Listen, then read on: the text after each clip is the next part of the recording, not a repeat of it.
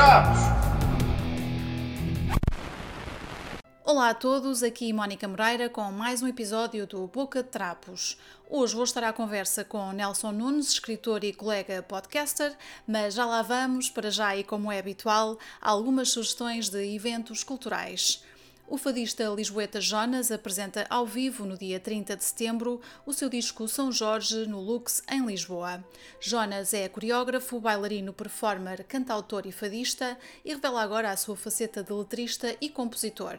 O álbum São Jorge foi lançado em julho deste ano, tem 12 temas e foi produzido por Jorge Fernando.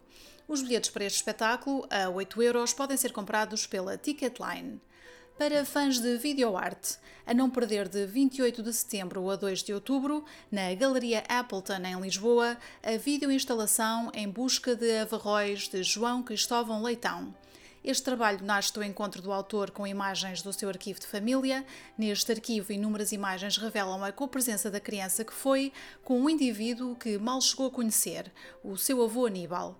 Mas não vou contar mais nada, podem ter toda a informação no Facebook e Instagram de João Cristóvão Leitão.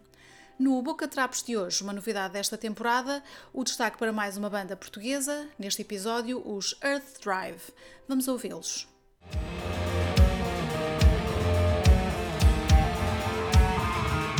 Olá, sou o Herman dos Earth Drive. Uh, o nosso trabalho mais recente chama-se Helix Nebula. Um, este trabalho foi editado pela Raging Planet em 2020. Um, neste disco falamos um pouco sobre transformação, mudança, uh, sincronicidade, um, a alteração da era de peixe para a era de aquário uh, e todas estas temáticas estão um pouco implícitas na, de uma forma simbólica neste disco. Um, poderão ouvir-nos através do nosso Bandcamp, earthdrive.bandcamp.com uh, ou através do site da Raging Planet também, no Bandcamp da Raging Planet ou através do Spotify também ou YouTube. Temos um canal também disponível onde estão todos os nossos temas e alguns vídeos. Se quiserem, poderão passar por lá. Muito obrigado, um abraço e até à próxima.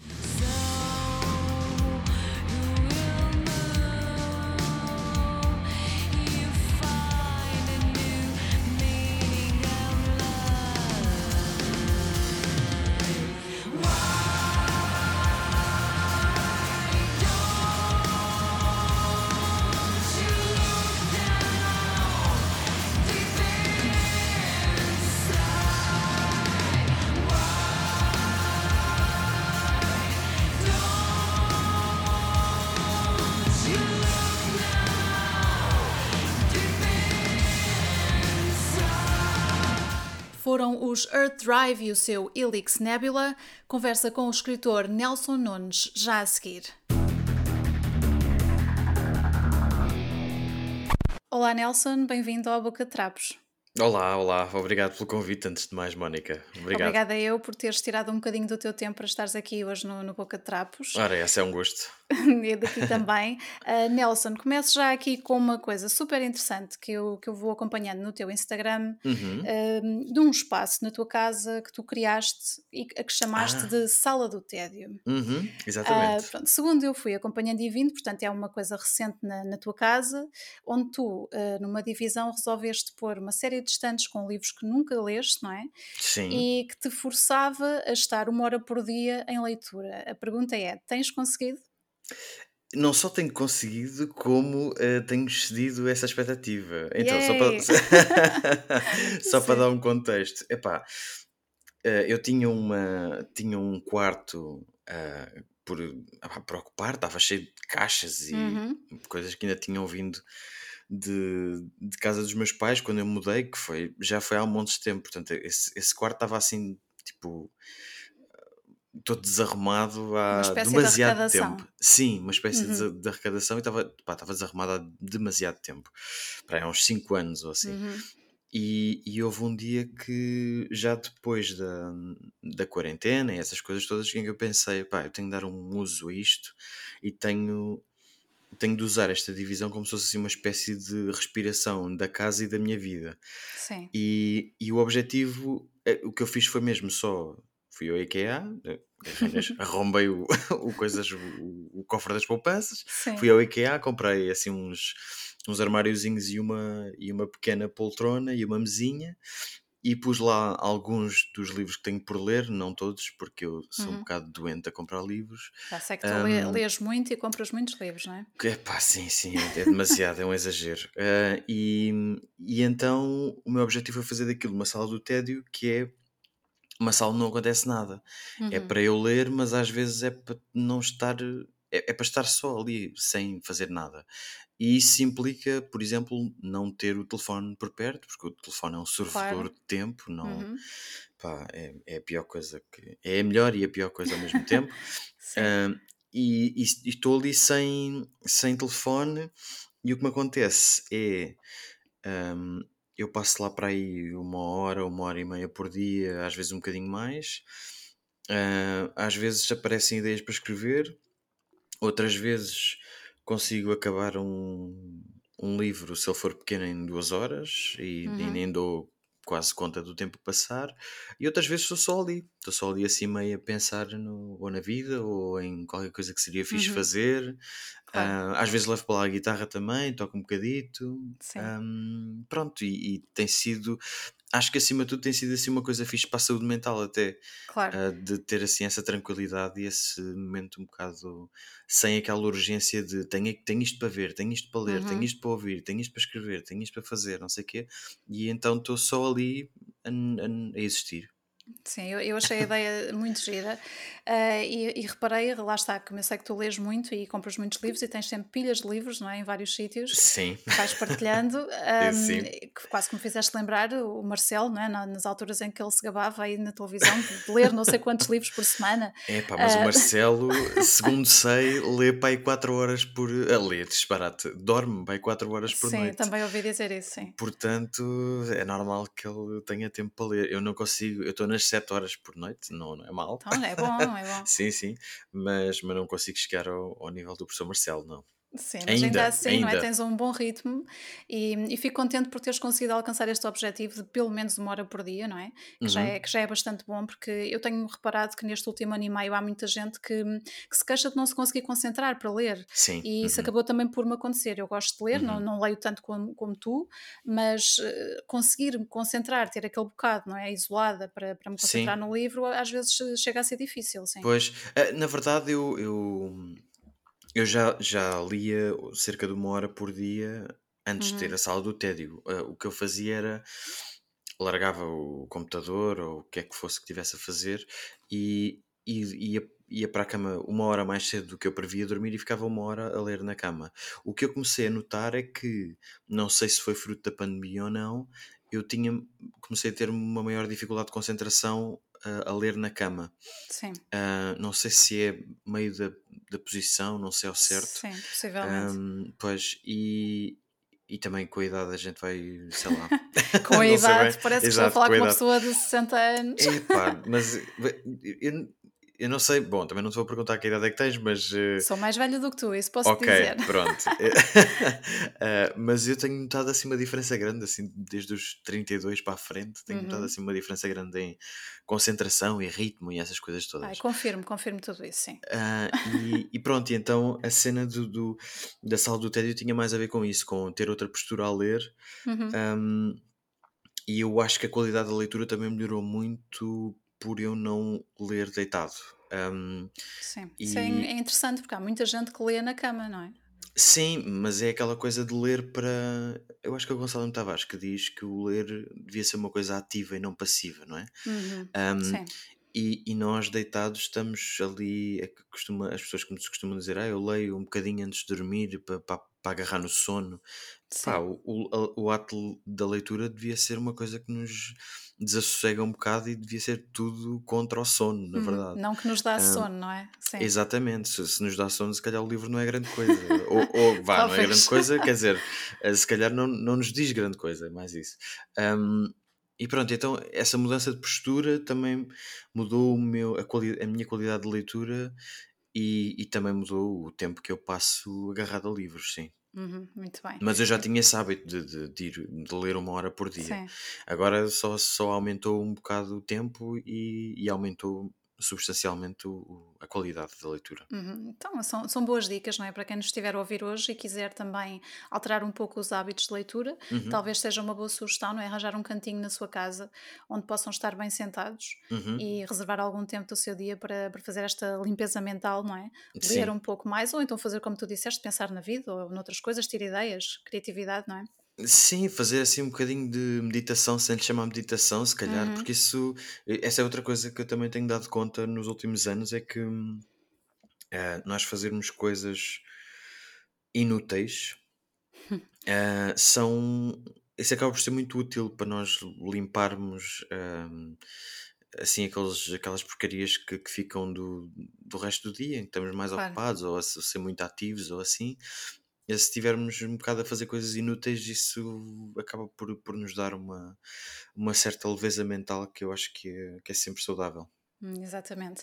Uh, Nelson, tu uh, desde há uns anos para cá que portanto, trabalhas como jornalista e também como escritor, uh, uhum. alguma vez te, te verias a ter que escolher uma destas duas áreas?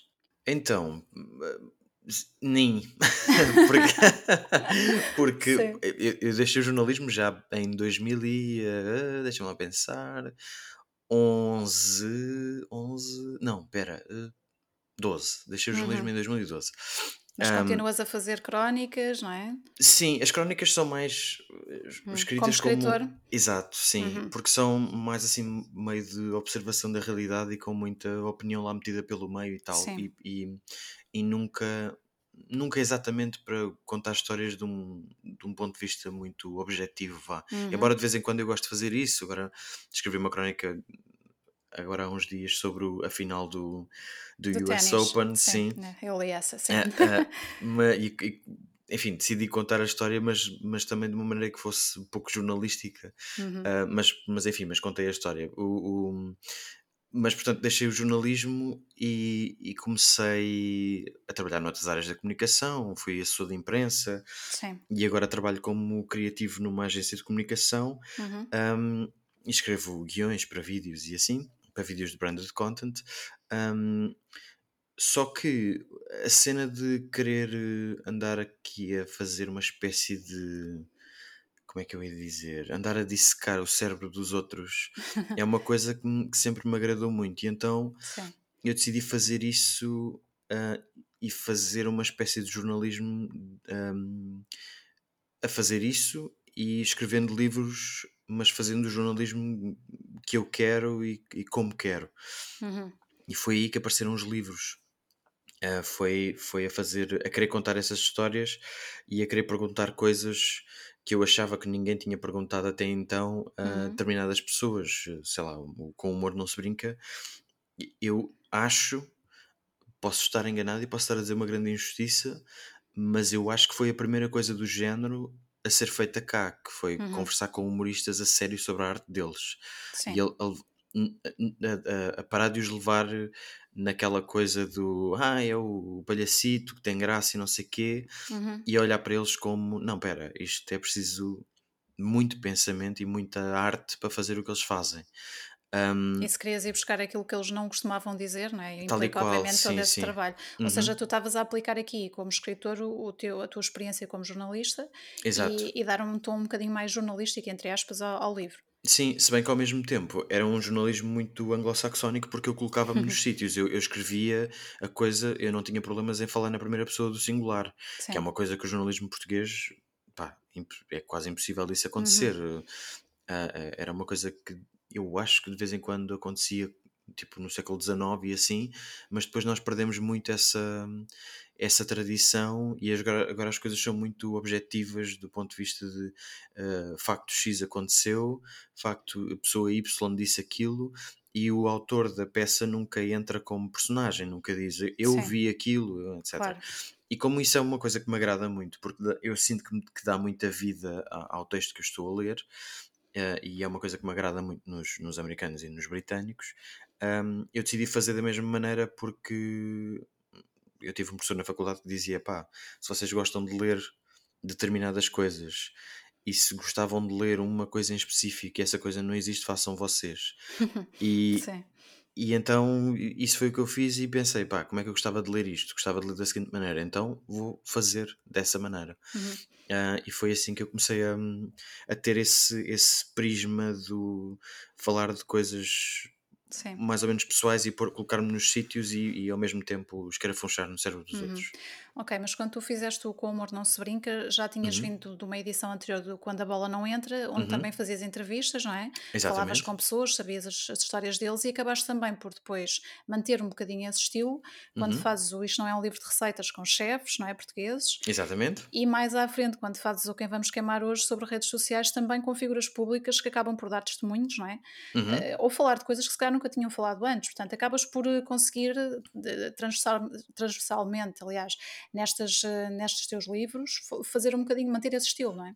Uhum. Sim, e é sempre esse o meu, meu objetivo. Eu, uhum. eu agora acabei há pouco tempo um livro, um, há pouco tempo, quer dizer, já foi no início do ano, mas uh, um livro sobre, sobre a morte e, o, e a ideia continua a ser essa, quer dizer, não é com figuras públicas, nem nada do género, mas, mas é sempre tentar perceber um, como é que a morte ou um determinado evento relacionado com a morte impactou a pessoa X. Uhum. um, e portanto lá está outra vez escarafunchar no cérebro dela e, e, perguntando como é que se vive assim como é que se vive depois de se passar por isto etc um, e portanto o meu tom é sempre esse é, é, é, a minha busca é sempre essa é, é tentar uh, saber como é que os outros vivem num determinado contexto com uma determinada profissão com uh, uma determinada experiência, trauma, o que for. Por exemplo, uhum. no caso dos futebolistas, tinha muito a ver com como é que se vive com a dificuldade de ser jogador de futebol. Sim, mas Se neste calhar... caso, porque o assunto que tu, que tu foste agarrar eram jogadores que não tinham tido sucesso, não é? Pois, e, que portanto, na verdade daí, são. Sim. Que na verdade são a vasta maioria. Uhum, as, claro. as, pessoas, as pessoas veem, veem esta malta de, na televisão, etc. E mesmo os que a gente vê na televisão, enfim, se estivermos a falar dos clubes grandes, do Sporting, Benfica e Porto, a coisa está uhum, tranquila, não é? Claro. Braga Guimarães também. Uh, mas à medida que nós vamos andando por aí abaixo na, na, tabela, mesmo na Primeira Liga, mas com maior incidência na segunda e nos campeonatos uh, semiprofissionais e amadores, um, há muitos clubes que. E, e isso, isso é, essa é que é a dificuldade, ou seja, há clubes ali no meio. Os amadores, pronto, as pessoas têm os empregos delas e depois, ao fim do dia, vão treinar e depois claro. têm competição, mas é uma competição amadora, não é? Uh, mas, e depois, na primeira liga e na segunda, os jogadores são profissionais e são pagos enquanto profissionais. Quando uh, são pagos quando os clubes são sérios ou quando não estão. Uh, uhum. O termo técnico é arrasca, que também acontece bastante. Um, e, e os, os, jogadores acabam por, por, ficar com salários em atraso e coisas do género, uhum. e, os, e, os, jogadores não ganham também por aí além nessas divisões.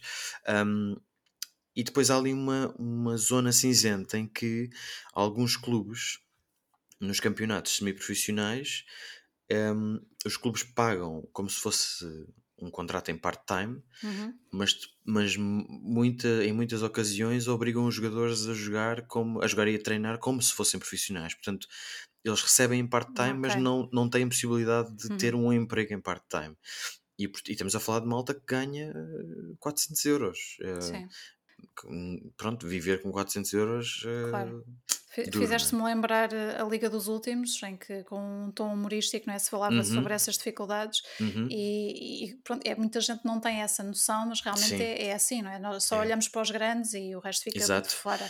Mas, e, o, e, na máquina o jogador é sempre o elo mais fraco, porque o uhum. jogador só joga se o treinador quiser, o jogador só é contratado se o presidente quiser, o Exato. jogador pode ter uma lesão, o jogador só ganha um um determinado valor com a transferência se o agente quiser e for sério ou, ou não, não tentar não lhe tentar passar a perna um, e portanto o jogador é sempre o, é quase eles são os protagonistas e são sempre os que se tramam com maior facilidade uhum. um, porque ganham ganham menos quer dizer o agente pode ser agente até aos 70 anos não é claro o, o jogador, vai ser jogador até aos, com muita sorte até aos 38, 40. Exato. Depois pode ser treinador, mas numa equipa há, há 20 e tal jogadores e há um treinador. Portanto, ainda é um, ainda é um meio mais difícil de, de, de se ingrar. Uhum. Um, portanto, é, é, é, bastante complicado para a maioria do, dos jogadores de futebol, sim. Claro.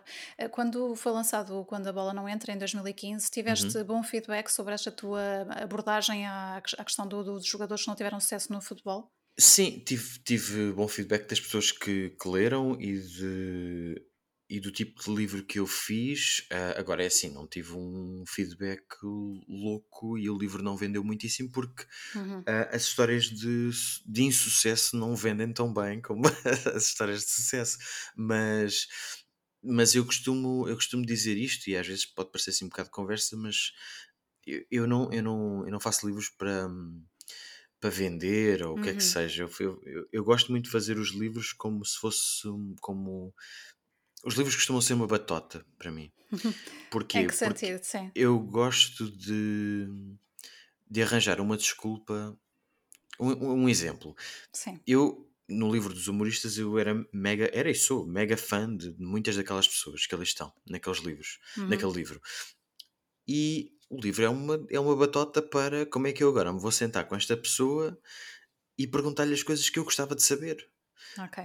Sim. E depois o, o, o extra disso, o trabalho que eu tenho a seguir a isso é transcrever aquela entrevista, dar-lhe uma, uma roupagem mais bonita e que não seja assim muito crua. Uhum e contar aquilo que aconteceu naquela conversa, mas para mim o grande gozo já aconteceu, que foi Sim, eu claro. sentar-me tipo, a tomar um pequeno almoço com o Ricardo Araújo Pereira ou ir à Cave do Marco. E claro. isso para mim é, são, são, foram as melhores coisas de, de, ter escrito aquele livro. Agora, claro, é óbvio que o livro sai, tenho muitíssimo gosto em vê-lo numa. Tenho uma certa vaidade até em, em vê-lo num, num escaparate, fico muitíssimo contente quando uh, os leitores me enviam uma mensagem e dizem que gostaram muito do livro, isso, isso é impagável, é um, é um, Sim, claro. é um grande prazer. Mas a maior cena e o grande objetivo para mim quando eu faço um livro é sentar-me a conversar com uma pessoa sobre um determinado assunto uhum. e estar com ela durante duas horas ou três a escarafunchar naquilo e a tentar entender o prisma dela sobre uma determinada coisa. Claro. O, o, o, o livro sair e eu ter leitores e tal são é um, é um bónus, um bónus uhum. maravilhoso, mas o meu objetivo costuma ser outro. Uhum. Agora que, que, estamos aqui a falar do, do Com Humor Não Se Brinca, um, o meio português de, do humor acaba por não ser assim tão grande, não é? Uhum. Uh, quando o livro foi publicado em 2016, tiveste muitos humoristas incomodados por não fazerem parte do teu livro? Não tive muitos, mas tive alguns. Uhum. Sim. Uh, Sim. E, e, incomodados, em certos casos, é um eufemismo. Tive Sim. alguns mesmo. Um, muito, Ofendidos. Muito é, sim, sim. que, que, que, na verdade epá, é uma coisa que. Eu, eu confesso, na altura. É assim, eu, eu tinha para aí 29 anos, acho uhum. eu, 30, uma coisa assim. Não é que tenha sido há muitíssimo tempo, mas. Foi há 5 anos. Sim, mas, mas quando acontecem assim coisas destas. Sim. E o livro teve, teve um impacto grande, e, e, e quando acontecem coisas destas, nós, nós não estamos prontos para, um, para uma coisa daquela magnitude e ficamos assim meio. Epá, Sem reação. Tô... É, exato. E será que eu fiz isto bem? Será que eu estou a reagir bem? Será que. Uhum. E, e, de vez em quando, aliás, isto é, às vezes acontecem, aconteceram-me assim coisas de, de humoristas pá, não são gigantescos, porque os gigantescos, no meu entender, estavam lá, todos, Sim. no livro, mas, mas alguns humoristas que, que com, uma, com uma carreira muito respeitável e com, com claro. uma dimensão muito considerável. Um, que me, que me confrontaram por não estarem no livro. Eu acho isso incrível. E eu, Pois, e eu fiquei, eu fiquei assim meio estupefacto de. Como é que eu reajo pá, a isto? Sim. Esta pessoa que eu admiro, porque uhum. ainda, ainda havia mais essa camada aqui, esta pessoa que eu admiro está aqui aos gritos comigo porque eu não a meti num livro. Aos gritos, Pronto. ok. Um bocado, sim. quer dizer, não, figurativamente, vá, sim, não, sim, não, foi, não foi mas, uma mas coisa... é, é uma expressão suficiente sim. para percebermos. Sim. sim.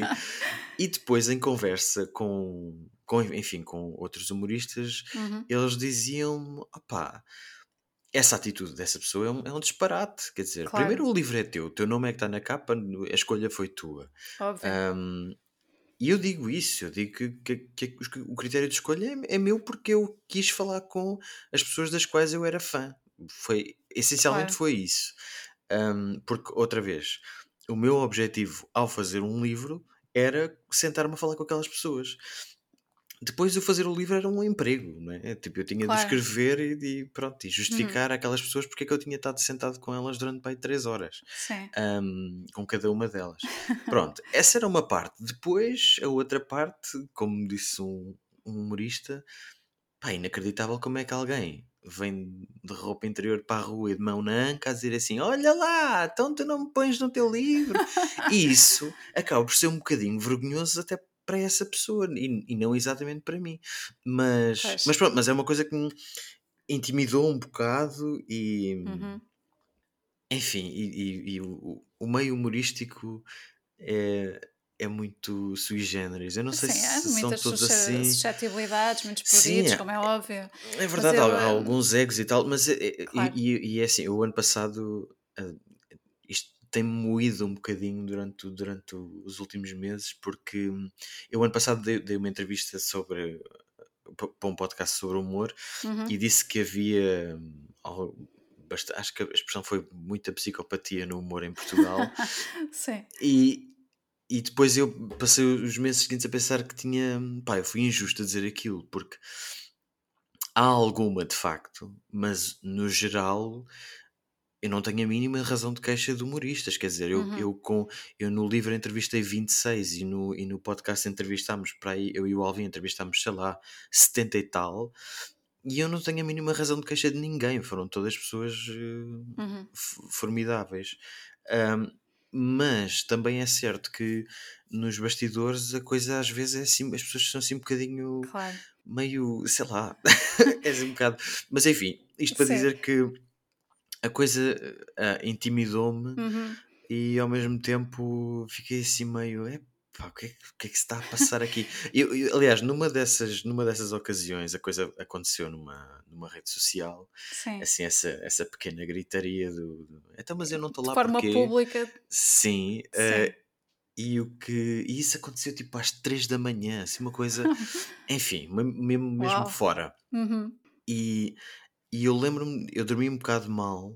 Uh, isto aconteceu às 3 da manhã porque eu tinha ido dar uma entrevista a um, a um podcast que, que só, eles só conseguiam gravar tipo, à meia-noite e tal. Sim. E eu cheguei a casa para às 3 da manhã e, e ainda tive um bocado no carro a discutir com essa pessoa no, no na rede social.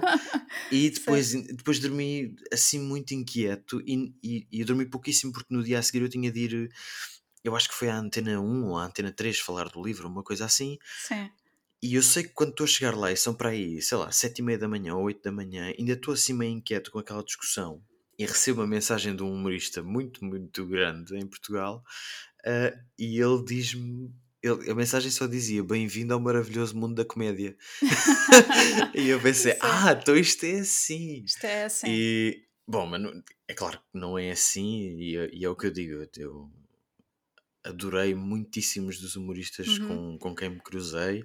Claro. Uh, pronto, e há, mas há, pronto, há assim, duas outras pessoas que às vezes viram assim meio boneco, mas Sim. pronto, também faz eu, parte e é engraçado. claro, é não. Eu achei nada engraçado. de grave, nada de grave. eu, eu achei engraçado quando tu foste ao, ao Maluco Beleza com o Rui Unas. Sim. O facto de, de, do Unas, em tom de brincadeira, mais do que uma, em uma ocasião, durante a entrevista para o mundo sim, todo. Sim, Ah, mas aí foi mega na boa. Meter-se contigo. Sim, mas meter-se contigo por causa disso. E achei curioso e pensei, de certeza que houve outros em que a situação foi diferente. E pronto, já sabemos que houve. E os que apareceram, foi, até foi depois dessa entrevista. A cena com o uhum. Unas, é, não, aquilo não, não chega a ser nada, não é? Porque claro, eu próprio lhe disse. Uhum. Exatamente, uhum. e eu próprio lhe disse. Porque eu, eu, eu gostava muito do Maluco Beleza, via todas as entrevistas uhum. antes e depois de, de, do livro ter saído. E antes do livro ter saído, antes e durante, ele teve ali uma fase em que só fazia entrevistas a humoristas. Uhum. E, e, um, e ele, eu acho que foi na entrevista com o Salvador Martinha, ele disse-lhe que que ele não era humorista, ele não se considerava humorista. Sim, sim, portanto, aí pronto, claro, eu disse logo isso. Ah, mas olha lá, exato, claro, claro. mas o engraçado mas... foi ele, ele disse assim: um, Eu não me considero humorista, mas teria sido melhor se tu me tivesses convidado e eu tivesse recusado. Ah, exato, do sim, que sim, tu sim. não me teres convidado. Essa é que foi a frase que me ficou. mas nós, mas eu e o Alvin convidámos algumas sim. vezes para ir ao, para ir ao podcast, ao e, ele, e ele não quis, ele não quis. Portanto, Boa, não, então, se, não se sentia à vontade. Está tudo mais do que justificado. Sim, sim. E olha, sim. outra curiosidade que eu tenho, depois de, de fazeres o Com o Humor Não Se Brinca, passaste para as receitas, para os chefes portugueses, ou isto não é um livro de receitas, e Uhum. sentiste também que o meio dos chefes portugueses era parecido com o dos humoristas ou não tinha nada a ver? Não, nada a ver. O, o meio dos chefes eu acho que já foi um bocado como o dos humoristas Uhum. e hoje, ah, aliás, eu acho que algum deles diz isso no livro, ou então foi uma conversa que eu tive posteriormente com algum Sim. deles, não tenho a certeza, mas eu acho que isso está no livro. Eu, eu- é assim, eu tenho muito má memória e eu escrevo os livros e depois apago tudo da, da minha, da minha cabeça e depois já não sei bem Sim. quando é que as coisas aconteceram. Mas ah, houve uma, uma conversa com um, um dos chefes, eu até podia jurar que tinha sido o Avilés, mas não tenho a certeza. Uhum. Não, não, não, não posso citar ninguém, mas o que, o que foi dito, o que me foi dito por, por um desses chefes foi já tinha havido uma fase em que havia de facto essa rivalidade e que não se podiam ver uns aos outros e etc. Não é que isso aconteça no humor, mas no humor há certos, há certos grupos que se dão. É normal também, há grupos que se dão melhor. Uhum. Há certas pessoas que se dão melhor com um tipo de pessoas, há outras pessoas que não se Claro. dão tão bem, etc. E há assim, às vezes, assim, umas pequenas, eu diria, invejas saudáveis, que, que são, boa, que são boas para depois as pessoas também melhorarem e evoluírem, essas coisas todas. Uhum. Ah, e- e- mas no, no meio do- dos cozinheiros havia uma coisa assim muito agressiva, quase de, de porque é que ele tem eu não tenho, e não sei o quê, e aquele tipo não presta para nada, eu é que sou bom. ah. Um, e isso acontecia, sei lá, estou a dizer há décadas, talvez duas décadas, não sei bem. E, e o que aconteceu depois disso foi os chefes perceberam que se se unissem era melhor, era melhor para a classe inteira. Uhum. Ou seja, É se sim. nós formos todos juntos a um sítio, hoje esta pessoa vai a este restaurante, mas amanhã vai àquele, e hoje vai ao meu, amanhã vai ao teu, e nós ganhamos todos com isto se formos unidos. Claro. E, e isso é uma coisa que acontece e continua a acontecer ah, entre os, os chefes, em, pelo menos em Portugal, Uhum. ah, e é por isso que é normal nós vermos o Avilés ao lado do Sapessoa e, de- de- e do Vítor Sobral. E Claro, do... eles chegaram à conclusão que a união faz a força, não é? Sim, sim, sim. Muito bem. E dão-se bem, enfim, são, são amigos, até, claro, é normal. Uhum. Há uns que se dão melhor do que outros, mas eles não, não há essa hum, não há hostilidade entre eles. Uhum, Muito bem. Hum, tu de- mais tarde depois acabas por hum, deixar um pouco este teu estilo jornalístico, por assim dizer, nestas tuas obras e lanças um romance em 2019. Uhum. Hum, como é que se fez essa, essa mudança em ti? Ou de onde é que vem essa vontade de fazer um romance? Na verdade, tem mais a ver com o momento Uhum, do que exatamente pela vontade. Eu tenho um passatempo que é escrever eh, romances. Só que eu, se, se tudo correr bem, eu nunca os vou mostrar a ninguém, porque eu, eu acho que eles não são grande coisa. Ah, ok. Mas isto, isto só de ti ou já os mostraste a alguém que te disse exatamente a mesma coisa? Ah, eu já mostrei a uma ou duas pessoas e é assim, o, o Uhum, meio também não é muito propício a, a publicar eh, romances, etc. E não foi uma coisa que eu. Se a pessoa me tivesse dito assim, muito giro, vamos publicar, eu se calhar não tinha ficado assim muito confortável com a cena. ok. ahm, e então, por um lado, ainda bem que não foi Sim. publicado. Tu andaste a ensaiar vários anos até chegares à Preciosa. Sim, esse na verdade, o Preciosa na verdade já estava, começou por ser um conto que eu escrevi para aí há uns ah, 7 ou 8 anos e depois Uhum, transformei-o numa coisa um bocado maior. Ahm, e essa coisa ficou guardada assim durante uns 2 ou 3 anos e eu nunca mais olhei para ela. Acontece que 2019 foi um ano trágico do ponto de vista da violência doméstica Sim. e, e eu escrevi uma crónica a contar a minha a história da minha infância, assim, mas assim uma Sim. coisa muito curtinha. Uhum, Um, e houve uma editora que falou comigo e, e disse, perguntou-me se eu não se eu não gostava de escrever um- uma coisa baseada naquilo e eu disse, eu, eu, na verdade já tenho uma coisa baseada nessa na minha na história da minha infância uhum, e, e baseada na, na, na história da minha mãe, essencialmente não, não tem exatamente a ver com a minha história porque eu era quase só um espectador, estava ali a ver aquilo com medo, mas a ver aquilo, uhum. eu não, eu não tive nenhuma ação que nos salvasse, a minha mãe é que teve essas ações todas. Um, e como tinha, como tinha essa história escrita, a, a editora leu e disse gostávamos de avançar com, com a publicação, e então a publicação aconteceu muito, muito velozmente. Uhum. Um, Porque neste por isso. caso, desculpa interromper-te, neste Não caso tu, tu vais pela perspectiva do- dos filhos numa situação de violência doméstica que não Sim, costuma ser muito abordada, não é? É sempre a questão da sim, mulher ou sim. do homem, mas neste caso baseado nos filhos, que é um- que era a minha, na verdade, que era a única que eu Hum, sabia, era a minha, era o que eu via, sim, era o que eu via, era o que eu me lembrava.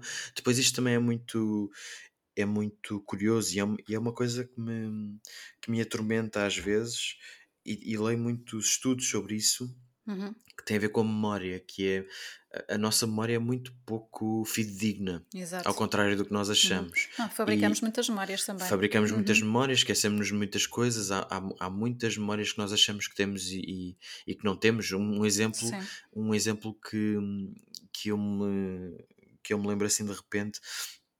Há um, há um autor do qual eu gosto muito, que é o Malcolm Gladwell, e ele tem um Uhum, podcast chamado Revisionist History. Uh, se não conhecem, vão ouvir porque é, é muito, muito curioso. Fica a dica, sim. E, e ele tem um episódio sobre a memória.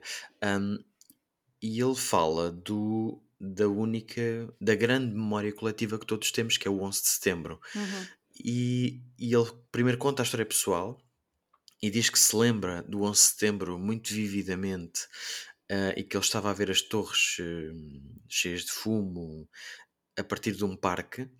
E ele era colega de casa de uma rapariga. Ele estava, acho que estava a terminar a faculdade, uma coisa, ou a terminar, terminar um, um doutoramento, uma coisa assim. E ele era colega de quarto de uma, de uma colega do, do curso. E, e ele falou com ela sobre o 11 de setembro e ela diz: Não, nós não fomos para parque nenhum.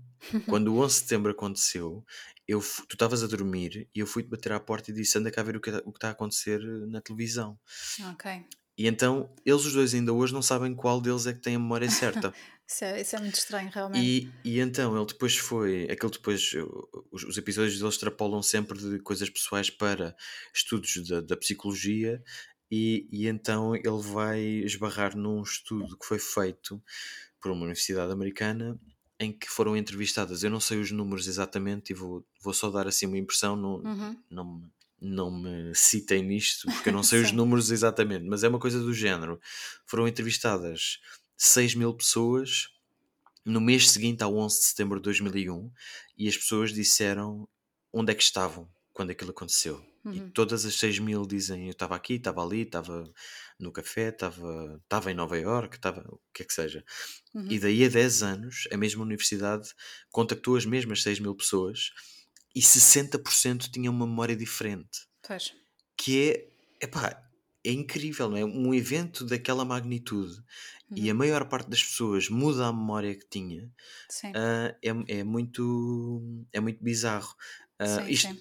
pronto, e, e isto também me atormentava um bocado porque no livro há coisas das quais eu me lembro muito de forma muito vívida Uhum, e há coisas das quais eu não me lembro assim tão bem e há outras coisas que me contam e que eu também não sei se as próprias pessoas claro. não, já não mudaram as memórias, etc. Estás a lidar com a memória deles também, não só com a tua, Exatamente, claro. exatamente. E portanto eu, eu queria fazer o livro do ponto de vista de uma criança que viu aquilo tudo e que também já não sabe bem se o que viu era verdade ou não. Ah, mas pronto, mas o, o geral da história a gente sabe que ah, de facto há um pai ah, mega violento e que há Uhum, muito medo durante uns ah, 15 anos. eh, ok. e esse medo ainda cá está, ao fim de 30 e Exato. tal, ahm, mas de, de forma cada vez mais tenue, mas, Uhum, mas, mas durante 15 anos foi, foi muito intenso e nós tememos pela vida mesmo. E tivemos de mudar de sim. casa muitas vezes, etc. Essas coisas Uhum. todas. Portanto, quem quiser eh, conhecer um pouco melhor esta história tem o Preciosa, não é? Foi editado em 2019 pela Uhum, editorial Planeta. exatamente. eh, e, portanto, poderão procurá-lo com certeza. Ah, aproveitando um bocadinho também aqui este, este assunto, e no último ano e meio falou-se muito sobre saúde mental Uhum, ah, e as pessoas partilharam mais do que nunca experiências pessoais e traumas e tudo mais, Ah, mas tu já o tens vindo a fazer eh, desde há muito tempo. Portanto, não uhum, só aqui no, no Preciosa, ah, como também falas abertamente sobre vários assuntos ligados à tua vida pessoal, uhum, histórias de depressão, ansiedade, tentativas de suicídio na tua adolescência. uhum. Uh, sentes que quanto mais podes falar sobre isso publicamente, mais te pode de alguma forma ajudar a ultrapassar essas questões? Ou há alguma outra razão? Sim, eu, é, mais uma vez, é um, falar sobre isso é uma, é uma espécie de batota e é, um, Uhum, e é uma coisa que me deixa com um sentimento muito ambíguo. Primeiro porque eu sei que quando falo disto as pessoas que estão mais perto de mim uh, ainda sofrem com a coisa, têm, têm um certo trauma por. Enfim, elas sabem que eu, tô, que, eu, que eu sofri em determinado momento da minha vida com aquilo, etc. E portanto, essas pessoas ao pé de mim sofrem um bocado ainda com a coisa sempre que eu falo da, Uhum. da- do tema. Sim, isso faz sentido, sim. Quando eu falo do tema, hum, é uma espécie de batota porque aquilo alivia-me. Uhum. Eu falar do, do assunto alivia-me. É aquela, aquele sentimento que to- todos nós temos em relação aos mais variados assuntos, que é se eu não disser isto, eu rebento. Claro, tiras Às um vezes- peso de cima de ti. Sim, às vezes é para dar uma opinião tonta sobre o Sporting ou o que é que seja, Sim. outras vezes é sobre coisas eh, que importam. E pronto, e portanto, falando sobre isso publicamente, hum, isso ajuda-me, a mim eh, em particular. Uhum. E depois há um outro, um outro bónus que eu acho que é uma coisa muito bonita, embora não seja aquilo que eu estou à procura de maneira nenhuma, porque eu também acho que não sou ninguém para ter capacidades para ajudar quem quer que seja, num- especialmente numa luta tão, tão dura como é a da ansiedade e da depressão, e cada, Uhum. cada pessoa sente a coisa, sente a sua experiência de maneira diferente e, e todas as maneiras são mega legítimas. Ahm, mas esse, esse bónus é uma coisa que é muito gratificante, que é sempre que eu falo, há pessoas que vêm falar comigo e, e- e me dizem assim quase em surdina, eu, eu também tenho, eu também sofro, eu também Uhum. eu tenho ansiedade, eu tenho ansiedade há 20 anos, eu, eh, eu, eu tive uma depressão há não sei quanto tempo, eh, eu também pensei isto, eu também pensei aquilo, eu, eu não digo a ninguém porque tenho medo de aleijar as pessoas que estão à minha volta.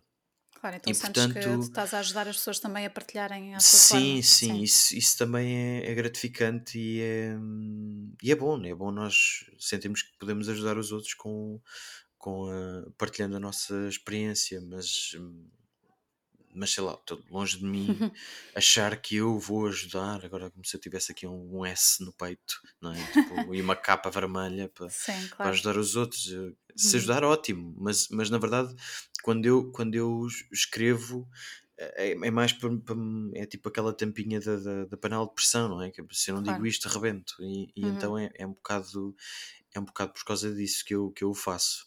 Muito bem. Hum, entretanto, tu começaste a dar um tempo para cá uma- um novo trabalho, um novo livro, Uhum. que, segundo percebi, está terminado, não é?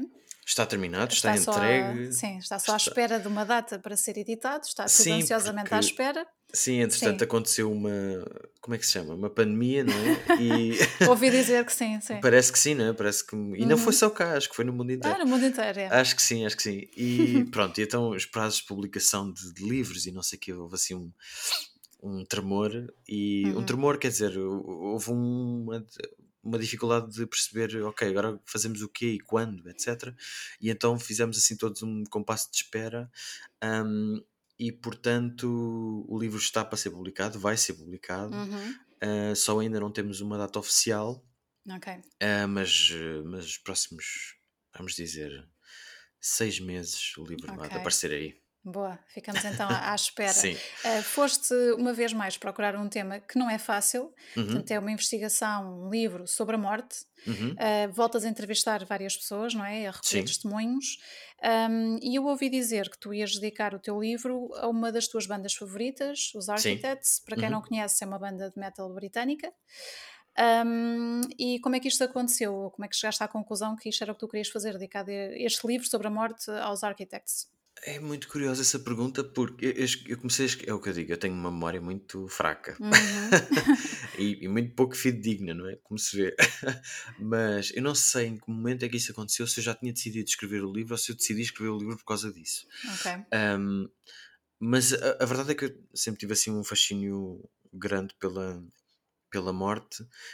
Aliás, uma coisa Uhum. curiosa é quando eu decido escrever um livro sobre a morte, eu começo a pensar que, que bibliografia é que eu vou usar, que livros é que eu preciso de ler, etc. Sim. E então começo a fazer uma pesquisa e sei lá, dos 200 livros que eu achava que me iam dar jeito, eu já tinha em casa para uns 120. Ah, isso já, já provava, não é? Exato. Eu não tinha- sobre isso. E eu nem sequer Hum. tinha dado conta.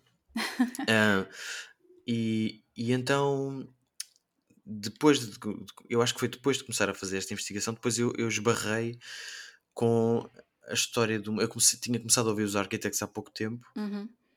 e esbarrei na história de que, segundo a qual um, um dos guitarristas já não fazia parte da banda.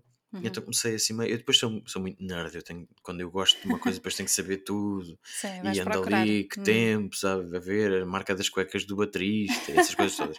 Sim. E então um, depois reparei que o motivo pelo qual o guitarrista não estava era muito mais trágico do que zangaram-se e o uhum. guitarrista basou.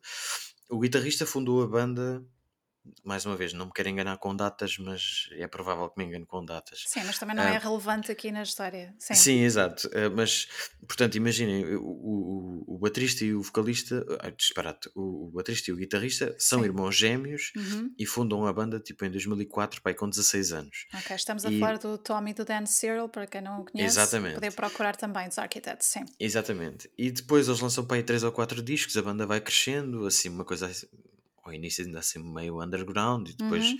vão, vão crescendo e tal, e a Inglaterra torna-se assim uma banda muito promissora e com um estilo até um bocado estranho para o, para o normal do, do metal, que às vezes quase que parece jazz, outras vezes chamam-lhe math metal de math matemática, porque aquilo é muito sim. esquisito, enfim. E, está cheio de dissonâncias e às vezes é muito até eu ao início tinha muita dificuldade em ouvir e compreender o que é que estava a passar, uhum. porque além de ser aquele ruído normal do, do metal, né, que a gente conhece, as próprias, as próprias aquilo não parecia, as harmonias não pareciam fazer sentido e depois, aquilo é preciso uhum. escavar um bocado e habituar-nos ao, Aquelas bandas que não são para toda a gente, não é? Sim, Sim um bocadinho, um bocadinho. Mas é claro que são para toda a gente. Eu acho que se as pessoas tiverem um bocadinho de paciência e gosto, gosto quer dizer, se gostarem disseste, da coisa. Disseste a coisa certa, paciência e gosto. Pois, exato, bom. ok, mas sim, e, continuando. E então eles começam a ficar eh, realmente grandotes e têm um disco e uma, um, uma das canções nesse disco chama-se Cancer. Uhum. E o, o Tom Searle era quem escrevia as músicas normalmente, sozinho. Depois eles, o resto da banda aprendia com, no estúdio e tal, mas ele grava, compunha e gravava praticamente tudo, etc. Uhum. E, o, e perguntaram ao, ao Tom Searle porque é que a canção se chamava Cancer. E ele disse que era porque estava com um cancro de pele mas que hum. na altura, isto em 2013, mas que, que o 2013 ou 2014, mas que o cancro já tinha estava em remissão e portanto estava tudo bem. Ele tinha pai 24 anos nesta altura. Sim. Ele não tinha falado sobre isso, portanto ninguém sabia, só Exato. naquela altura é que se aperceberam. Sim. Exatamente. E pronto, e a coisa prossegue. E o disco seguinte, que sai para aí 3 anos depois, ou 2 uhum. anos depois, um, é, é, inteiramente sobre a morte e sobre a mortalidade. Okay. E é escrito da perspectiva uh, do autor, quer dizer, quando eu morrer vai acontecer isto, eu não estou uhum. em paz com a ideia de morrer, barará, essas coisas todas. E então fica tudo assim meio. Espera aí, algo se passa. E ele diz: Sim, o cancro voltou e eu não sei bem até que ponto uh, é que desta vez eu me vou safar. Hum, e sim. o álbum saiu tipo em maio e ele morreu em agosto, pai, okay. com 27 anos. Coisa, sim. E o que é impressionante é que é o irmão gêmeo, o baterista, que agarra em muitas das coisas que o Tom Searle já tinha gravado e uhum. logo um ano depois o baterista compõe um álbum com esses eh, restos de riffs e, e, e ele sozinho compõe esse álbum que sai logo um ano depois da morte do irmão e é todo sobre o luto. Pá, e o álbum ganhou uma porradaria de prémios e é o melhor álbum de, da carreira dele, chama-se uhum. Holy Hell e é inteiramente sobre o luto e, e aquilo que me ressoou foi pá, como é que um rapaz que forma uma banda com o irmão gêmeo Exato. e cresce com o irmão gêmeo e tem sucessos e vitórias e, e coisas que devem ser intensíssimas, que já, já para uma banda devem ser intensíssimas, ainda mais estar a viver aquilo com um irmão gêmeo. Uhum. Eu não, não, não consigo imaginar o que é que terá sido ter aquelas vitórias todas e depois o irmão gêmeo morre e ele tem de compor um álbum. Ele decide uh, continuar, sim. Exato. E, tipo, como é que isto se faz? Uhum. Um, então isso era uma das coisas que, que, te puxava para, para falar sobre sim, isso, perceber sim. como é que se chega a esse ponto, não é? Como é que como se é consegue que se fazer isso, sim. Como é que se continua? Como uhum. é que se uhum. continua depois de, de, se perder alguém? Como é que se continua depois de saber que que se está prestes a morrer, como é que se continua depois de se perder um filho, como é que se continua depois de se perder um pai. Pessoas com é ligações que... muito fortes, não é? Sim, sim. Uhum. Eh, como é que se continua depois de se ter um acidente e quase ter morrido? Esse tipo de coisas. Ok, portanto o teu um, livro anda à volta desta, destas Anda à volta disso e histórias, uhum. e, e, tem algumas histórias desse, desse género. Uhum. Um, depois também com uma componente muito, uh, vamos dizer, racional com, enfim, com especialistas ligados a esse, a esse meio e, e que explicam alguns fenómenos relacionados com uh, como é que as pessoas prosseguem, como é que, Exato. sei lá, como é que se explica a morte a uma criança, por exemplo, esse tipo uhum. de coisas. Okay. Um, e, foi, e foi um livro que me deu muito gozo escrever e eu acho que é, não querendo estar aqui a fazer a, a, vender o meu peixe, mas, mas podendo fazê-lo, obviamente. Podendo fazê-lo, eu acho que é, eu estou muito satisfeito e acho que é mesmo a uhum. coisa mais fixe que eu já escrevi. Okay. Um, e vamos todos mim, esperar eh, por esse lançamento então nos Sim. próximos seis meses, não é? vamos fazer essas contas. Sim. Faça, faça. vamos, vamos, esperar que seja menos, mas pronto, que sejam os seis no máximo.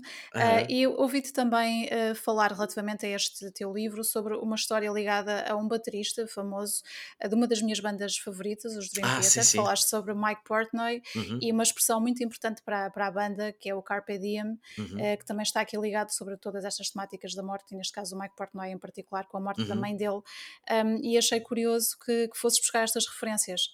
Sim, porque é, a, a, a, música é o que eu digo, eu, eu, sou muito nerd e todas as, todas as coisas que eu. Por exemplo, eu há dois anos comecei a jogar ténis. Eu já gostava de ténis, mas era um gostar tipo se, se eu tivesse a fazer zapping, que é uma uhum. coisa já, já de si rara em mim se eu estivesse a fazer zapping e estivesse a dar um jogo de ténis, eu via só pela coisa que estava ali a acontecer. Independentemente de ser o número 123 do ranking ou o número 1, porque eu não claro. sabia, eu conhecia aquela coisa básica. Há três grandes, não é? O Federer, o Nadal e o Djokovic. Pronto, fixe. Uhum. Não preciso saber mais. só que eu, eu andava a querer fazer desporto e no início do, do ano passado pensei, epá, é desta, é desta que eu tenho de meter num desporto qualquer e não havia nada que me puxasse por aí além. Uhum. E, e houve. Eu, eu queria muito, já há muito tempo, gostava de experimentar jogar eh, ténis, etc. Então pensei, bem, ok, vou tentar. E então, e, ah, e também não, não começava porque pensava, tinha aquela, aquele mito em cima de mim de é muito caro jogar ténis. Ah, que sim. não é, não é uhum. muito caro. Ah, essa é a ideia, sim. É, sim, mas não é caro. É uma raquete é tão cara como um par de chuteiras uhum. e ou, ou, ou, mais barata até e as aulas pá, se vocês procurarem bem uh, há aulas com, há sítios com aulas que não são muito caras quer dizer uh, pronto, então, então comecei a jogar ténis. epá, e vidrei vidrei.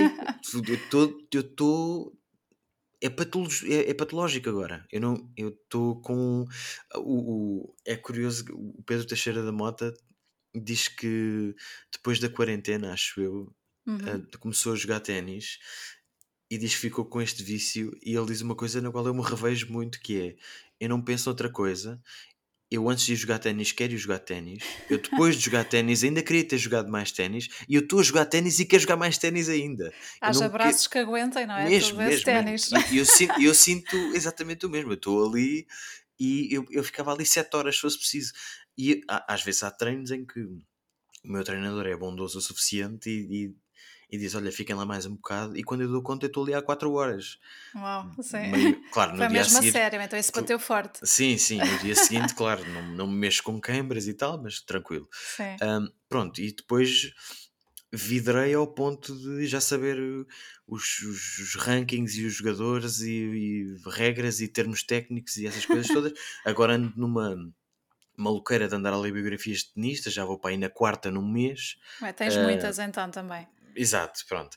Um, e o que isso sempre me aconteceu, acontecia muito com bandas, eu sempre gostei muito de, de música uhum. e, e, tenho sempre gostei muito de ler biografias de, de, músicos e de bandas.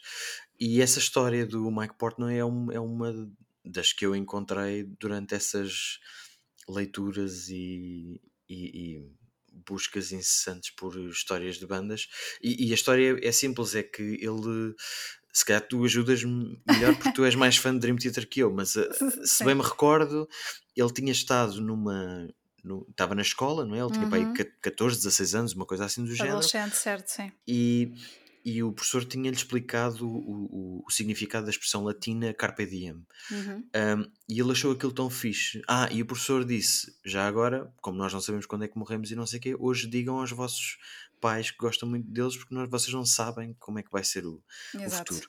Era aproveitar cada momento, sim. Exatamente. E então ele chega à casa nesse dia e diz isso aos pais e a mãe estava com pressa para ir embora porque ia apanhar um voo, não já não sei bem para onde. Uhum. E o que é certo é que ele diz à mãe que gosta muito dela, ela fica assim meio impressionada com aquilo e diz eu também e tal, não sei o quê, uhum. e dá um abraço. E o que é certo é que a mãe, nessa noite, o avião caiu e a mãe, a mãe dele morreu. Exato. Mas uh, essa história é uma das tantas ligadas a Dream Theater com coisas de, desse género, coisa, quase que são coincidências, mas uh, para quem uhum. não acredita em coincidências não são, não é? Uh, e, e, tudo ligado também muito à, à música deles, portanto uhum, esse, uhum. há muitas histórias sim desse género. E essa é uma daquelas que arrepia, porque mesmo, realmente mesmo. Se, se, a memória deles tiver, for fidedigna, não é? Se tiver sido exatamente sim. assim, é realmente uhum. arrepiante. Sim. Portanto, é mais uma curiosidade aqui para, para o teu livro. Uhum. Um, se bem que agora estava a pensar que esse teu vício pelo ténis é muito mais cansativo do que o outro vício que tu tens, que é de ver bateristas no YouTube. E agora que falávamos do Mike Portnoy, eu lembrei-me disso, não é? Porque eu ouvi dizer que tu ficas a ver horas a fio, perdes-te no YouTube a ver vídeos de bateristas. Epá, sabes que eu tenho um. Eu tenho um, uma espécie de pesadelo que é um dia alguém vem tocar aqui à porta, assim tipo um senhor das finanças, mas é um senhor que só contabiliza o tempo que a gente perdeu a ver determinadas coisas. E eu acho que ele vai trazer um relatório com o número de horas que eu perdi a ver bateristas no YouTube, que é um absurdo. Eu não, mas qualquer eu... baterista ou tens uma lista de favoritos, como é que isso acontece? É, Começas então, por onde? Eu gosto muito, portanto, eu começo assim, eu, eu, eu novamente, eu sou muito nerd até a, a ouvir música. Sim. Eu, normalmente o que me interessa na música são coisas que provavelmente são difíceis de fazer. Por exemplo, nos Architects, eu toco guitarra já há uns eh, uhum. 20 e tal anos, e eu vejo aqueles sujeitos a tocar guitarra e eu penso, eu vou desistir, não vale a pena, eu, isto está feito, eu não vou, eu não estou aqui a fazer nada. E com outras bandas também sempre foi assim, era, sempre foi o que me deu pica. E eu toquei bateria, mas pouquíssimo tempo, sei lá. Sim. Uns seis meses, quando tinha para aí, sei lá, 15 anos, uma coisa assim. uhum. assim. E por saber o quão difícil aquilo é, eu, eu ouço gajos do metal aquilo, um amigo meu diz que os bateristas de metal não deviam estar em bandas, deviam estar nas Olimpíadas. Porque, é pá, aquilo realmente é alta competição. É, extremamente físico também. Mesmo, mesmo, mesmo. Já para não dizer que aquele cérebro tem que estar compartimentado em país sete uhum. sítios diferentes, que, enfim. E depois há aqueles que aos quase 70 ainda o fazem, não é? Exato, também, exato, também é exato. e portanto, eu ver aquilo para mim é um. Eu fico maravilhado como é que é possível o pé esquerdo estar a fazer uma coisa radicalmente diferente do que está a fazer a mão direita. Uhum. Uh, e portanto, eu, como gosto das bandas, começo à procura de coisas dos bateristas dessas bandas, e quando dou para mim já estou a ver pessoas a fazer covers das músicas dessas bandas. E então Exato. já tenho não sei quantos bateristas subscritos no, no YouTube, porque estou, tipo, eles lançam uma cover do, sei lá, dos Machuga e eu estou tipo de boca aberta a ver como é que aquilo se faz e sem conseguir perceber como é que aquilo se faz. E depois às tantas já tens todo um mundo, não é? De, de bateristas no, sim, já estou, em já, todo o globo. Já, sim, já perdi, já, já deve ter perdido, sei lá, seis meses inteiros da minha vida só a ver. Olha, já te cruzaste com vídeos da, da Nandy Bushell, já agora? Essa é aquela menina, não é? De é 8 anos. Agora claro. tem, tem 11 anos já. 11, 11, ok. E já conseguiu finalmente ir tocar com uma das bandas favoritas dela, que foram os Foo, os Fighters. Foo Fighters. Eu vi essa cena. E era sim, um momento sim. em que estava tudo em lágrimas. Eu vi, eu vi. yeah, foi, foi, bonito, foi bonito. Isso eu pois, vi, eu vi. Eu acompanhei isso na, no, na, em 2020. Sim, sim exatamente. Sim. Portanto, uhum. tens muito material para, para te perderes não é? no YouTube a ver bateristas. Pá, o, o, YouTube é outro servidor de tempo, não, não vale a pena. Exato. Olha, eu vi aqui, eh, portanto, quando andei aqui a ver algumas informações sobre ti, uhum. uh, portanto, como falámos no início da conversa, lês muito e não só lês coisas que nunca leste, mas também aproveitas para reler coisas. E, é muito raro, tu, mas sim. Sim, portanto, tu aqui no último confinamento releste uma saga inteira do, de um autor norueguês. Ah, Knausgaard. Conta, conta lá um bocadinho como é que isso foi. E, e mais, Decidiste pegar naquilo por alguma razão? Como é que... E mais, eu reli aquilo pela terceira vez, que é uma Pela coisa, terceira vez, ok. que é uma coisa inédita na, na minha vida, porque Uhum. eu, eu tenho sempre assim um sentimento muito ambíguo, lá está, porque há muita coisa por ler, muita coisa boa por Uhum. ler, mas ao mesmo tempo eu sei que se reler um livro eu vou tirar coisas novas dali porque estou com um segundo olhar em cima dessa coisa e portanto Exato. nunca sei bem o, que, o caminho é que eu hei de escolher. Mas Uhum. normalmente eu escolho ler coisas novas, é muito raro, só se eu tiver, tiver gostado muitíssimo de um livro hum, é que vou relê-lo. Hum, e isso aconteceu, eu acho que se podem contar pelos dedos das mãos. Eu acho que aconteceu com dois ou três do Saramago, aconteceu Uhum. com o 1984 do Orwell e aconteceu três vezes com o Knausgaard. O Knausgaard é um senhor Hum, Ele é bastante peculiar, segundo, segundo sei.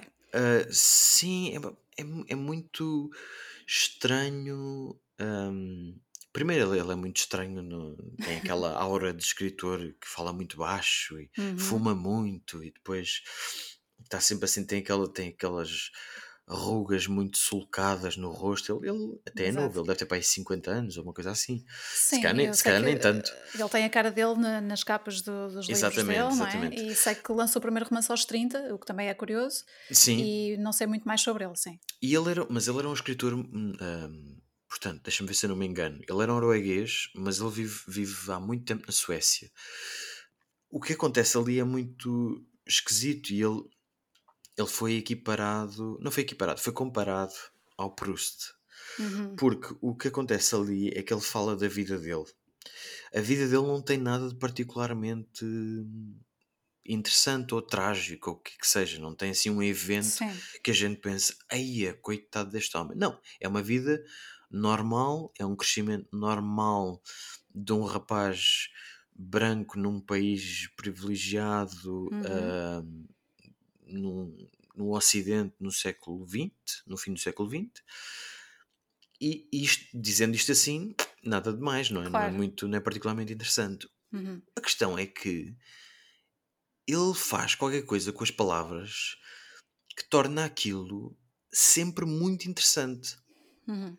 Eh, e aquela, ele chamou aquilo a minha luta, um bocadinho por provocação, para ter algum aquele toque com, com o Hitler, ah, com, Sim, com com o livro do Kampf, Hitler, sim. exatamente. Uhum. Aliás, ele fala disso no. Ele, ele fa- atenção, ele fala disso entre aspas, isto é um eufemismo, ele fala Claro. disso. O último livro dele, o último, é uma exalogia, portanto são seis livros. Uhum. No sexto livro, o sexto livro tem mil páginas. Uau. Ele, ele f- Ok. fala disso, entre aspas, e o falar disso significa ele dedica 400 páginas a falar da decisão de ter eh, chamado ao, à biografia dele a minha luta em, em, Uhum. em contraponto àquilo que, que o Hitler fez com o Mein Kampf. Ahm, pronto, e o, aquilo, o que ele faz é, é um bocado. Pá, é alquimia com as palavras, é uma coisa muito estranha. Uhum. Nós, a certa altura, estamos há 300 páginas a perceber porque é que ele se apaixonou pela, pela, pela segunda mulher. Ok. E, Portanto, e há ali qualquer coisa que ele faz que puxa as pessoas, não é? Que as agarra e que as faz reler uma saga de seis livros. Mesmo, mesmo, mesmo. Sim. E não, não consigo, eu não consigo explicar porquê, mas é, um, Uhum. é, muito, é muito curioso. Talvez tenha a ver também com. Isto sou eu aqui meio a fazer psicoterapia em voz alta, mas pode ter a ver com. hum, eu, sei lá, ele fala de muitos temas. Ah, pode ser um bocado tonto eu estar a dizer isto, porque não há temas masculinos, não é? Mas, mas, Uhum. há, co- mas há coisas com as quais uma, um, homem se relaciona. ah, um homem relaciona-se com certos temas do seu crescimento, não é? E ele, Uhum. ele fala dessas coisas, por exemplo, e quando digo do seu crescimento, não é necessariamente da adolescência, nem nada disso, é, é enquanto jovem adulto, enquanto Quando pessoa. exato, questões existenciais, essas coisas do género.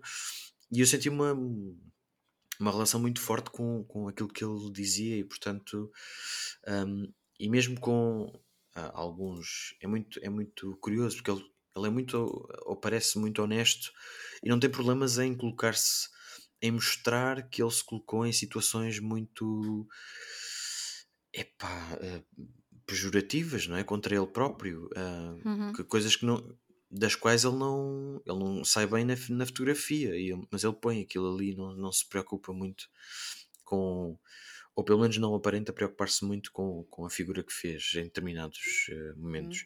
Hum, okay. E isso também, isso também é, é, é, bom, é de uma honestidade grande e é, um, é, uma, é uma honestidade que se quer na escrita, acho eu. Claro.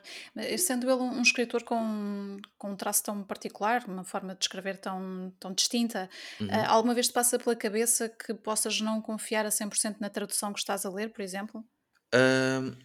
Poderia acontecer, mas há editoras que têm os melhores tradutores uhum. e a Relógio d'Água, que é onde ele está traduzido, é uma delas.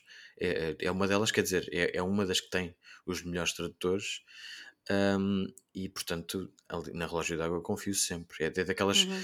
Há, um, há, um, há um conjunto de editoras que ainda há dias estava a dizer isso à minha namorada. Nós estamos na Feira do Livro Sim. e ela olhou assim, uma, e estávamos precisamente na relógio d'água e olhou assim para, para, para a banca e ela disse: pá. Não sei bem o que é que eu hei de escolher daqui. Se eu, se eu levasse daqui um, o que é que eu havia de escolher? E eu uhum. disse-lhe: Olha, desta editora, tu podes jogar a cabra cega e apontar para qualquer lado e vai ser bom. E Sim. há várias editoras assim. Hum. Uh, por exemplo, a Cavalo de Ferro é assim, uh, a Elsinor é assim, a Alfaguara é assim, a Relógio d'Água é assim. É, é, é, é chegar lá, Sim. chegar lá de olhos fechados, apontar para um lado qualquer e vai-se trazer um livro bom, de certeza. Está, e, portanto, e portanto, as traduções da Relógio d'Água, como destas editoras todas de que eu falei, são, são boas, uhum. de certeza absoluta. Ainda bem. É bom saber, e especialmente de quem sabe, não é? Que poder também dar essa recomendação uhum, para, para quem uhum. está a ouvir. Uh, falaste na, na Feira do Livro de Lisboa, uh, como é que correu a tua, tua sessão de, de autógrafos, o contacto outra vez com os leitores? Estavas com saudades desse contacto mais próximo? Sim, estava com muitas saudades e, e foi muito bom ver. Hum mais do que a minha experiência em relação a dar autógrafos, o que é que seja, até porque eu nunca me sinto assim muito uhum. quem sou eu para estar a dar autógrafos. E eu também Mas há acho quem os queira, não é? Portanto, é verdade, é verdade. Sim. Mas eu também acho que, que esta coisa dos autógrafos está a morrer, acho eu. Porque as pessoas agora pedem ou fotografias ou o que é que seja uhum. e, e, têm menos a cena de, de, pedir para ter o livro assinado, acho eu. Parece. Há, há sempre quem gosta de colecionar os livros na prateleira sabendo sim, que verdade. estão com uma dedicatória e tudo mais, sim. Uhum, é verdade, mas mais do que isso, o que me agradou muito foi ver. Eu fui à Feira do Livro, lá está como eu sou uh, doente dos livros.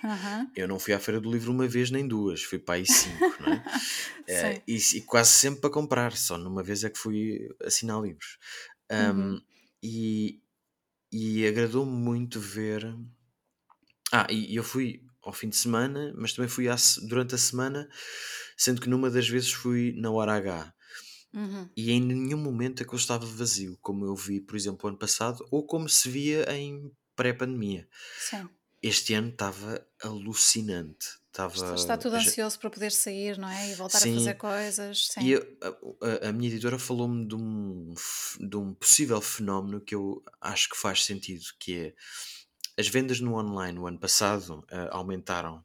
Ou seja, quando eu digo no online, não é exatamente e-books, embora essas também Sim, tenham claro. aumentado, mas o online é a gente ir ao site, imaginem, da Bertrand uhum. ou da WUC ou o que que seja, e mandar os livros, mandar vir os livros para casa. Sim. Essas vendas aumentaram de facto, mas não aumentaram o suficiente para suplantar ou para, ou para uh, equilibrar as perdas que se tiveram no, nas uhum. livrarias físicas. Sim. E este ano, na Feira do Livro, ela estava a dizer-me que as vendas estavam a correr bem, e que a teoria deles é que as pessoas para comprar um livro precisam de, de manusear, de folhear. Sim, é um bocadinho isso, sim. Para o abrir e para ver se há alguma frase ou alguma coisa que as convença a levar aquele livro para casa. E como no online não há exatamente isso, ou a gente sabe ao que vai e confia e diz: não, não, este autor é bom, ou este livro vai me interessar muito, ou então, como as pessoas precisam de mexer. Um, pronto, este ano foi assim meio o descalabro no bom sentido, que as pessoas vão, vão, foram muito à Feira do Livro. Depois também me pareceu haver outro fenómeno, aliás, eu ouvi uma rapariga dizer isto à minha frente na fila, que foi ainda bem que eu levo este que vai-me ficar bem na, na fotografia no Instagram e também parece um bocado cool e um bocado instagramável pôr Claro. livros online. Eu Ah, eu acho isso leio. fixe. E esta capa é tão gira. Sim. Exato, exato. Eu, eu acho isso fixe. E, e acho isso fixe, não necessariamente para aquela coisa de, de- Não é no sentido da pessoa estar a mentir, mas é no Uhum. sentido de. Olha, isto faz parte do meu estilo de vida. Eu gosto muito de Sim. ler e eu acho isso muito fixe. A- a- Fixe ao ponto de eu, eu também o faço e acho que. E, e faço não numa onda de ah, olha que coisa, que culto que eu sou, não sei o que, não é nada disso. É olha, eu estou a ler isto e estou a curtir isto Uhum. se calhar, sei lá, estou-vos a dar aqui um título, eh, talvez o título ou a capa vos chame a atenção, façam uma pesquisazinha, se calhar também vão curtir este livro, uma coisa assim. E Sim. o que é curioso é que muitas, muitas pessoas costumam vir perguntar-me: Olha, quero ler um livro sobre não sei quê, ou um autor do século assim, contemporâneo ah, que, que fale sobre isto ou aquilo, tens alguma sugestão? E portanto é um bocado para isso que eu, que eu ah, publico, quer dizer, ah, publico fotos de, de livros que li e, e- e acho que é, é saudável e é fixe as pessoas fazerem isso também. Claro, recomendas sempre de uma forma ou de outra, não é? Alguma coisa que Uhum. gostes com as pessoas que te seguem, como é Sim, óbvio. exato. Uhum. Muito bem. Nelson, estamos quase aqui a chegar ao fim da, da nossa conversa, Uhum. ah, mas não sem antes falar aqui do, do podcasts. Portanto, Sim. tu tiveste durante muito tempo um podcast com o Fernando Alvim, com o Amor Não Se Brinca, que terminou em 2019, Uhum. ah, e entretanto meteste-te na aventura de fazer um novo podcast, o 10 mil Sim. horas, ah, portanto, que tem episódios a ser publicados à quarta-feira, Uhum. ah, Exatamente. através do público, certo? É isso, é uma parceria. Queres. ah, sim. Sim, é uma, é uma- é uma parceria. Eu propus a ideia do podcast ao público e eles foram Uhum. mega prestáveis, como, como, como têm sido sempre comigo. E, e então temos, temos feito o, o podcast em conjunto. Eles, eles eh, produzem o podcast e eu apresento e, e, enfim, preparo as entrevistas, essas coisas todas. Ahm, e a, a minha ideia inicial sempre foi: lá está. Descarafunchar nos cérebros dos outros. Aquilo é tudo uma batota. Vamos Aquilo- contar um bocadinho a que- a quem está a ouvir o Boca Trapos pessoas do que é que se trata então o 10 mil horas. Sim, o, o que o meu interesse ali é agarrar em numa pessoa que seja especialista numa determinada área Uhum. e explicar e, e fazer com que ela me explique em que é que consiste aquela área. Por exemplo, esta se- eh, na, portanto, na semana passada Sim. saiu um episódio com o Hugo Nóbrega, que é um produtor de espetáculos. Uhum. E ele fala-me sobre os, os bastidores da coisa, o que é que tem de acontecer até ao momento em que nós nos sentamos numa plateia para ver um espetáculo. Ok. Como é que se contrata um- todo. Sim. Exatamente, como é que se contrata um artista, como é que se reserva uma sala, como é que se vendem bilhetes, como é que, como é que se convence um artista internacional a vir cá, essas coisas todas. Então estás Como- quase a dar uma formação, não é? Não, não, Ah, longe de mim. Isto, isto não, não, não, não, estou a dizer tu, mas neste caso no podcast, aquele Ah, episódio sim, em sim, sim. particular, estão quase a dar uma formação sobre uma determinada área a quem estiver interessado. Exatamente. Sim. Agora os próximos episódios, agora já na quarta-feira vai sair um com a Cláudia Lucachel sobre a poesia. Uhum. O que é que significa fazer poesia, como é que se faz poesia, ah, se é uma coisa assim tão do sentimento como, como se pensa. Ah, e, o, e o episódio seguinte será sobre magia, com um dos melhores mágicos do mundo, que é o Helder Guimarães. Que Claro sim. que, ele, claro que ele não pode revelar truques nenhuns, porque é Claro. ética entre mágicos, mas ele explica o que é que implica ah, trabalhar um truque Uhum. e, e as horas que se passam naquilo, às vezes só para um gesto minúsculo de passar uma carta de uma mão para a outra e coisas assim do género. Uhum. Um, e tivemos outros uh, uh, até agora. Tivemos um, o Gonçalo Moraes Leitão a explicar como é que é o mundo da publicidade, um, como é que se fazem anúncios, como é que se põem anúncios no ar, essas coisas Uhum. todas. Um, tivemos, claro, evidentemente, um sobre ténis, não é? Lá está, a batota, Claro, sempre a claro. fazer batota, sempre a querer aprender coisas uh, uh, e depois, pronto, depois o preço é mostrar aos outros, mas Uhum. nada contra, eu gosto muito. Um, temos um sobre fotografia. Lá está, a minha memória é muito, muito, muito fraca. Sim, mas as pessoas depois podem também é pesquisar, é? Chama-se chama 10 mil horas, eh, 10 mil horas em, em, em numérico, ou seja, Uhum. em- é 10 mil, é 10000. Sim. e, e é isso, e estamos aí. Estamos aí no, no ar e, e, temos mais alguns episódios planeados, pelo menos até terminar esta primeira temporada e depois para o ano talvez façamos uma segunda, ainda vamos ver, mas, mas temos mais alguns episódios planeados e até ao final do ano terminamos a, a primeira temporada. Muito bem. Uh, vamos então reencaminhar todos que estejam a ouvir a Boca Terá Pessoas para espreitar também o teu podcast 10 mil uhum. horas no, no, no, site do público e procurar por aí também outros episódios e aguardar pelos próximos. Uhum. Um, aqui só mesmo, mesmo para terminar, em relação ao teu novo livro, queres ser um boca de trapos e revelar alguma coisa, mesmo que seja muito inofensiva, sobre o livro, algo que ainda ninguém saiba? Hum, algo que ainda ninguém saiba. Mesmo que seja uma coisa inofensiva. Uh, inofensiva como assim? Ou seja, que não, Só vá, que não vá amolgar muito o teu plano de marketing, ah, lançamento okay, do livro, não é? Ok. Por aí. então, deixa-me cá pensar. Uh, pam, pam, pam. Epá, é muito difícil porque assim a coisa de repente, a coisa que eu me lembro Foste primeiro. de surpresa, sim. Sim, sim. A coisa que eu me lembro primeiro é o título, mas eu não, mas eu não quero ainda revelar uhum, o título. Ok, então pensa noutra coisa. Ui, complicado agora. Deixa ver, uma dica qualquer sobre a capa, por exemplo. Ainda não há capa. Ainda não há capa. Pronto, não há capa. Então, se bem que. Diz, diz, diz. Não, estava aqui a pensar o que se podia ajudar. Por exemplo, já revelaste que o livro vai ser dedicado a uma banda, não é? Vai ser dedicado uh, a uma banda e vai sim. ser dedicado a um amigo meu que está com uma doença terminal. Ok, pronto. Já sabemos isso também. Uhum. Um, não sei se prefácio existe. Prefácio ainda não existe. Ainda não existe. Embora okay, eu tenha ideia de quem quero, mas ainda não existe. ok, então também me estás a dificultar a vida, assim também não te pois, vou conseguir ajudar. Pois, um, então, deixa-me lá ver. Um, ora bem. Uh, Capítulos, páginas, contracapa, sei lá, qualquer coisa. Tem, uh, tem 12 capítulos uhum. e terá cerca de 200 e poucas páginas. Pronto, assim Será as pessoas já podem calcular mais ou menos quanto tempo é que vão levar a ler o teu livro. Exato, exato. ok, Nelson, olha, diz, diz. E, e, e, é um, e pode ser um livro que.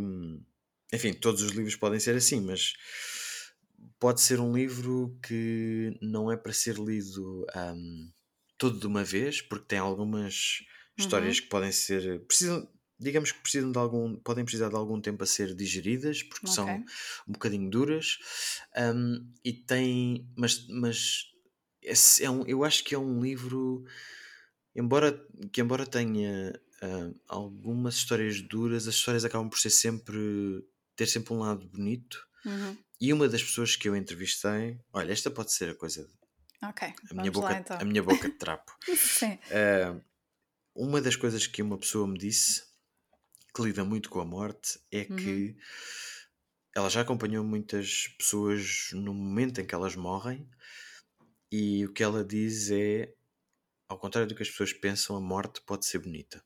Pode ser um momento bonito. Ok. Fica então essa, hum, essa imagem, não é? Uhum. Essa mensagem uh, para todos nós. Vamos ficar à espera do, do teu livro, Nelson. muito breve. bem. Obrigado uh, pelo eh, convite. Não, obrigada pelo teu tempo. Eu também gostei muito de estar aqui à conversa. Acho que acabámos de fazer a conversa mais comprida da boca de Aí é bem, desculpas. Eu falo muito. Eu falo não, muito. não, não, não, nada de desculpas. É quando a conversa é interessante e temos muitas coisas ah, para obrigado, abordar obrigado. e era o caso aqui. E acho que ainda ficaram algumas de fora, fica para outras núpcias. Muito bem. Um, mas enfim, fica, fica dito por agora. Obrigada pelo teu tempo. Sei que estás eh, também com muitas coisas coisas em mãos um, e espero que corra tudo bem. Muito obrigado, okay, com, Mónica. com este lançamento. Muito e obrigada. Boa sorte então, com o resto do podcast e obrigado Obrigada. mais uma vez. Obrigado. Obrigada, até à próxima. Por hoje é tudo. Se gostaram deste episódio, partilhem-no e sigam o Boca Trapos no Instagram, Facebook ou YouTube. Têm todos os links na descrição. Se tiverem sugestões, comentários ou críticas para partilhar, sintam-se à vontade. O e-mail é bocatrapos.gmail.com. Obrigada por estarem desse lado. Até ao próximo Boca Trapos. Boca Trapos!